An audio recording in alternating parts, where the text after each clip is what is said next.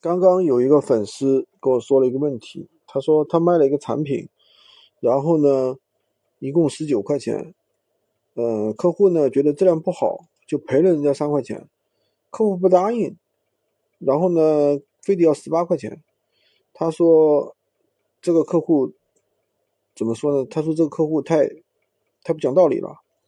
其实这是我们卖东西的人的一个误区，你想想。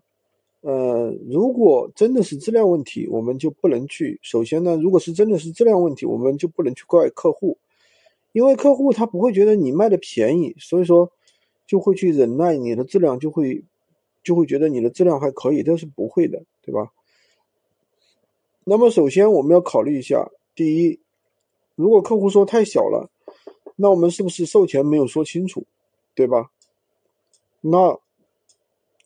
很多时候呢，我们其实大部分的客户啊都是正常人，你不要老是说客户有问题，对吧？因为百分之九十的客户他其实都是普通人。如果说你去怪怪客户，没有用的，解决不了问题。那问题呢在哪里呢？肯定在我们自己身上，要么是选品出了问题，要么是选客户出了问题。什么叫选客户出了问题？就是说你一直在跟客户让价。一定非得要去成交这个客户，那你的售后就会特别特别的难。